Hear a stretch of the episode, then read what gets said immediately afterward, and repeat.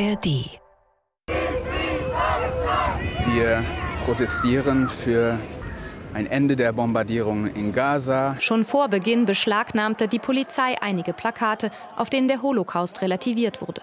I, as a Jew, will not let our grief be excused for genocide. Die Lage ist angespannt, die ist kompliziert, die ist auch nicht ungefährlich. Und deshalb ist es ganz wichtig, dass Polizei und auch äh, die Gerichte sehr sorgfältig sich das anschauen und sehr sorgfältig entscheiden. News Junkies. Verstehen, was uns bewegt. Ein Podcast von RBB24 Inforadio.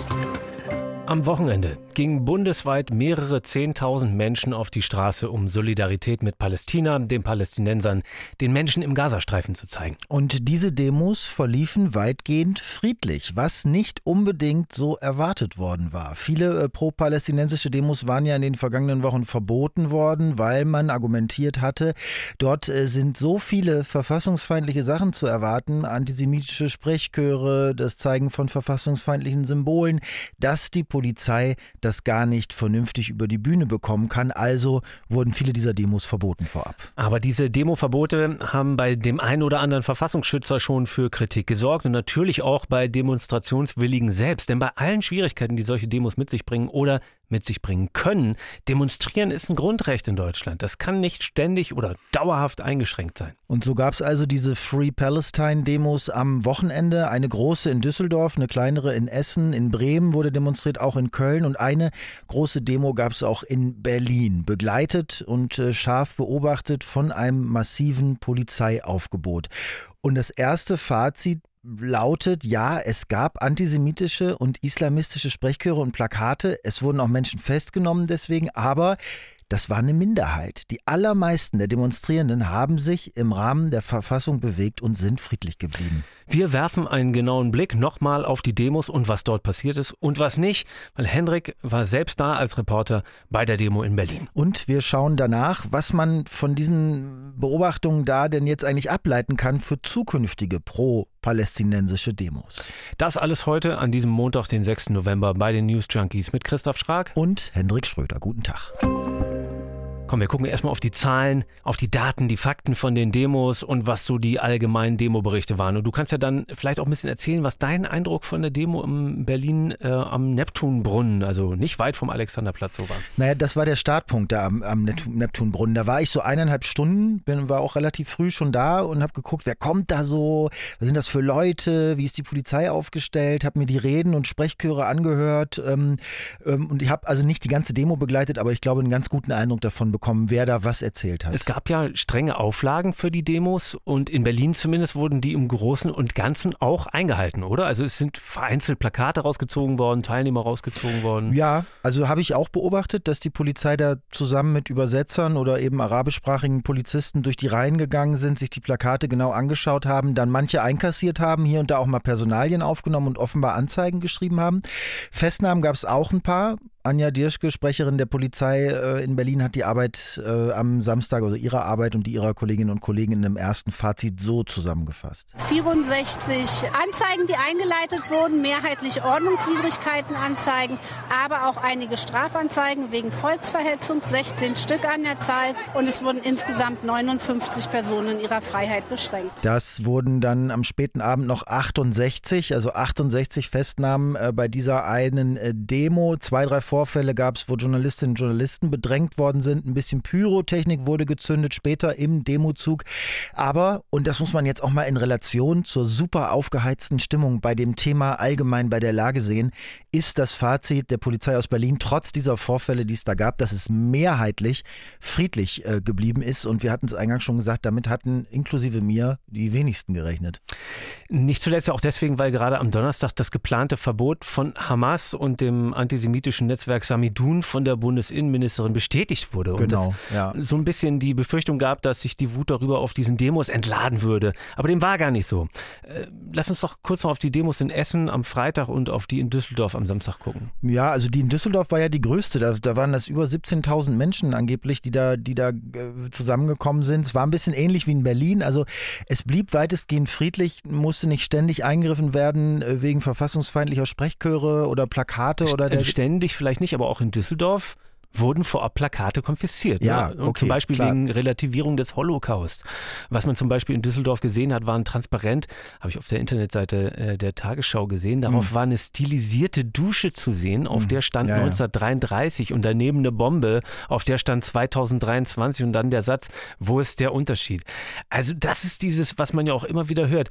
Was Israel da mit den Palästinensern macht, das ist ja im Grunde das Gleiche wie das, was Nazi-Deutschland mit den Juden gemacht hat. Und da Mhm. stellen sich Ja. einem doch die Nackenhaare Ja, total auf. Also bei dem Transparent sozusagen diese, dieser Duschkopf äh, als Synonym für die Gaskammer und die Bombe als Synonym für eine Bombe, die dann eben auf dem Gazastreifen fliegt. Ich glaube, so sollte man das Plakat ähm, verstehen. Das war in Essen bei der Demo äh, wohl noch ein bisschen krasser. Da kamen zwar nur 600 Leute zusammen, am Freitag war das schon, aber davon wohl nicht so wenige aus eben einem islamistischen Lager, die dann in Sprechchören ein islamisches Kalifat gefordert haben, die auch die Hamas äh, äh, offensiv gefeiert haben. Also das muss, wenn man die Medienberichte liest, da in Essen echt finster gewesen sein, zumindest was das Wording da angeht.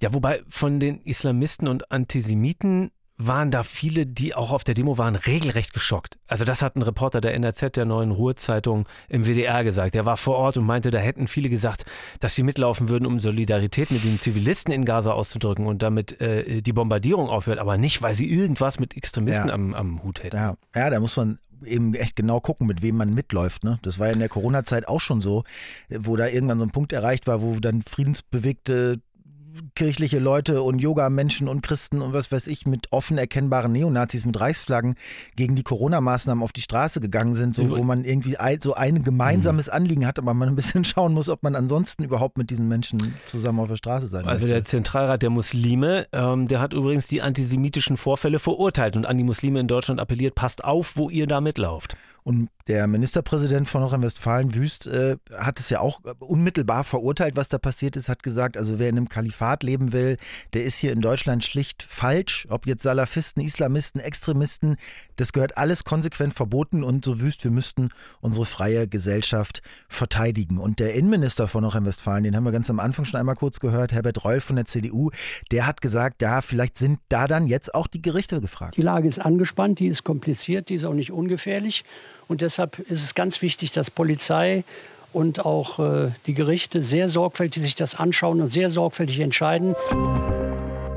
Diese Pro-Hamas-Sprechchöre gab es aber bei der Demo in Berlin nicht, oder? Also nicht, dass ich die gehört hätte, soweit ich das hätte dechiffrieren können oder später auch davon gelesen hätte oder so, das nicht. Aber es war zumindest so, dass Hamas kritische Statements zumindest teilweise unterbunden wurden. Also weißt du, von den Securities, von den Veranstaltern selbst. So, Es gibt ein Video im Netz, auf dem zu sehen ist, wie jemand ein Schild abgenommen wird, auf dem stand Free Gaza from Hamas. Ne? Also schon Ja. für ein freies Gaza, Ja, aber, aber- gegen Hamas und das sollte da nicht gezeigt werden. Also mein Eindruck von außen ist eh, dass vielleicht die Taten der Hamas bei diesen Demos nicht verherrlicht werden und auch Israel nicht das Existenzrecht abgesprochen wird, dass aber, sag ich mal, trotzdem relativ unkritisch mit den Taten von Hamas und Co. umgegangen wird. Oder, oder wie hast du das Ja, auf jeden Fall, das ist das Ding. Also was, was krass war, wenn man da als außenstehender Beobachter einfach mal so mit rumsteht und sich das anhört, dass die Taten der Hamas, die vielen toten Israelis, 200 Entführungsopfer und so, spielt überhaupt, überhaupt keine Rolle. Aber hast diesen- du, hast du das Reden. erwartet? Nein, das habe ich natürlich so nicht erwartet, weil in diesem Konflikt ja eh schon kaum Platz ist, das mal in Ruhe, zu analysieren und dann auch in Ruhe mal eine Haltung abzuleiten oder so. Das ist eh so aufgeheizt alles, ähm, dass wenn das so kaum stattfindet, dann natürlich erst recht nicht auf einer naturgemäß einseitigen und auch emotionalisierten Demo. Ne? Klar kann man das in dem Sinne nicht erwarten, aber also wenn du dann, was ja passiert ist, das habe ich so im Tagesspiegel gelesen ähm, und das habe ich auch selber so gehört, ne, dass es Plakate gab und einige Reden gab, wo der Terror der Hamas als so eine Art legitime Selbstverteidigung verklärt wird, ja? Also jetzt vielleicht nicht gefeiert und heroisiert, aber so ein bisschen als, naja, was sollen die denn sonst machen? Also weniger, dass jetzt in den Reden da Terroranschläge und Morde da als was Richtiges gefeiert wurden, aber schon so in die Richtung, ja, dass der Terrorüberfall ein Teil des Kampfes für die Freiheit der palästinensischen Bevölkerung sei, dann, dann fragt man sich natürlich schon, ob man das so gerne hören möchte, wobei das vielleicht auch für eine strafrechtliche Einschätzung auch gar nicht relevant ist, ob man das gerne hören möchte oder nicht. Also kurzum, was würdest du sagen, Christoph, was können wir festhalten von den Erfahrungen dieser teils großen Pro-Palästina-Demos vom Wochenende in Berlin und auch, auch in Düsseldorf und Essen? Also als erstes Mal finde ich persönlich, dass es ja offenbar vielen Menschen ein Bedürfnis, ein Anliegen ist, gegen den Krieg in Gaza, für eine Waffenruhe, gegen das Töten von Zivilisten in Gazastreifen auf die Straße zu gehen. So. Und zwar natürlich von vielen Menschen mit palästinensischen Wurzeln, aber eben auch von Linken oder von friedensbewegten ja, das Gruppen. stimmt. Also das muss man vielleicht auch nochmal sagen, die Demo, der, die war super gemischt. Also da waren wirklich viele, viele äh, Deutsche oder Leute, die zumindest dem Anschein nach jetzt nicht unbedingt Wurzeln in Palästina haben oder so, auch keine Palästina-Fahnen da geschwungen haben, sondern eher Stop the War-Schilder. Und vielen von denen habe ich das auch abgenommen, dass die einfach entsetzt von dem sind, was im Gazastreifen passiert und dass sie da nicht stehen, weil sie jetzt so wahnsinnig gegen Israel wären, also im Allgemeinen. Und dass das offenbar dann eben auch geht, ohne dass es zu Ausschreitungen kommt, finde ich auch bemerkenswert. Also was vielleicht auch jetzt nicht zuletzt an einer ziemlich guten Polizeistrategie lag in dem Fall, aber eben auch daran, dass viele Demo-Teilnehmer kein Interesse an Stress haben und auch einfach nicht radikal sind. Ja, aber auf der anderen Seite dann doch auch antisemitische Plakate und auch islamistische Sprechchöre, nicht in riesiger Zahl, aber eben doch aus diesen Demos heraus. Ne? Also klare Verstöße gegen die Verfassung, ekelhafte Sachen, die dann eben nicht mehr von der Rede- und Meinungsfreiheit gedeckt sind und die ja die Polizei dann ahnden muss. Und wo man sich dann jetzt nach diesem Wochenende, nach diesem Demo-Wochenende die Frage stellt, so, war das alles jetzt ein Erfolg und ein Beweis dafür, dass es keine Legitimation dafür gibt, Pro-Palästina-Demos wie in den vergangenen Wochen allzu schnell zu verbieten? Naja, oder zeigen nicht gerade diese israelfeindlichen und antisemitischen Plakate und Sprüche, dass man derart radikalen Kräften von Seiten des Staates keinen Platz zum Demonstrieren geben muss oder soll? Aber auf der anderen Seite muss man ja festhalten, die Polizei hatte das im Griff und die Versammlungen konnten eben stattfinden. Und das ist doch eigentlich auch ein gutes Signal, ein wichtiges doch auch. Warum? Na, weil ich eben den Eindruck hatte aus Gesprächen im Bekanntenkreis und aus Postings auch im Netz, dass viele Leute wirklich denken, also wenn ich Mitleid mit den palästinensischen, äh, mit der palästinensischen Bevölkerung habe, wenn ich selbst vielleicht sogar indirekt betroffen bin oder wenn ich einfach nur finde, dass diese militärische Antwort falsch ist, ich kann das ja in Deutschland gar nicht sagen, weil ich dann sofort als Antisemit wahrgenommen oder beschimpft werde sogar noch. Und ich finde, mit diesen Demos kann man das doch schon mal widerlegen. Es geht eben sehr wohl und es ist selbstverständlich auch erlaubt. Du musst halt einfach die Trennlinien beachten. Also wie gesagt, auch wenn die Polizei gut gegen Straftaten vorgegangen ist, in manchen Reden, die ich mitbekommen habe, da konnte man sich jetzt schon auch streiten, wo Antisemitismus anfängt und wo er aufhört und so. Ne? Also ob da nicht doch wieder solche Sichtweisen bestätigt werden, auch wenn es vorsichtig formuliert wurde. Aber also klar, ich weiß, was du meinst und grundsätzlich ist das, glaube ich, auch allgemein gut, dass es möglich sein muss, für notleidende Menschen auf die Straße zu gehen oder, oder, oder Bombardements zu kritisieren. Ähm, es wird aber auch weiterhin bei diesen Demos diese Gefahr geben, dass Hetzer diese Gelegenheit nutzen, äh, Antisemitismus zu schüren und diesen, ich sag mal, diesen Bodensatz an, an antisemitisch geprägten Menschen, den, den gibt es nun mal und der wird auch zu diesen Demos gehen. Das heißt, mhm. du hast immer wieder diese echt schwierige Abwägung zwischen Versammlungsrecht und Prävention von Straftaten. Aber muss man das dann nicht einfach wirklich der Polizei überlassen? Also auch wenn das zugegebenermaßen kein einfacher Job ist. Ne? Also ich meine, die muss das da vor Ort im Demo geschehen, mhm. müssen die da Antisemitismus erkennen, müssen das unterbinden, ja. durchsetzen. Hast du ja auch erlebt und gesehen, dass das passiert. Das stelle ich mir wirklich wirklich nicht leicht ja, vor. Man braucht vor allen Dingen relativ viele Leute dafür. Hm. Und die Polizei scheint das aber zu schaffen, ohne gleich die Demo aufzulösen. Darum geht es ja. Und da war ja auch äh, die Gewerkschaft der Polizei im Vorfeld der Demo eigentlich relativ selbstbewusst, dass die Kolleginnen und Kollegen das auch irgendwie hinbekommen. Dann geht es darum, die Leute, die dafür verantwortlich sind, die herauszuziehen. Die können natürlich nicht mit Hundertschaften in zigtausende Menschen reinrennen, aber ich glaube, die Berliner Polizei hat auch in den vergangenen Wochen sehr, sehr deutlich gemacht, dass man da sehr gezielt gegen die Redelsführer vorgeht, um dann das Grundrecht auf Versammlungsfreiheit auch für alle anderen bestmöglich zu ermöglichen. Und darum geht es doch. Ne? Benjamin Jendro von der GdP ist das. Mhm. Und dazu muss man mhm. auch sehen, die Berliner Polizei hat das allein gestemmt, ohne Unterstützung aus anderen Ländern. Also es hat geklappt. Das heißt, du meinst, das spricht dann ja mehr für Zurückhaltung, was Verbote von pro-palästinensischen Demos angeht. Also, also im Zweifel in Zukunft eher erlauben. Na, ohnehin schon. Also es dürfte zumindest jetzt auch schwerer zu begründen sein, wenn man eine verbieten will. Und das Prinzip bleibt ja das gleiche. Also Juristen sagen ja immer, das Verbot ist immer nur das letzte Mittel. Und das heißt ja auch für jede Demo, du musst glaubwürdig begründen können, dass eine Demo die öffentliche Sicherheit ja. gefährden würde durch ja. zu viele Straftaten ja. oder was auch immer.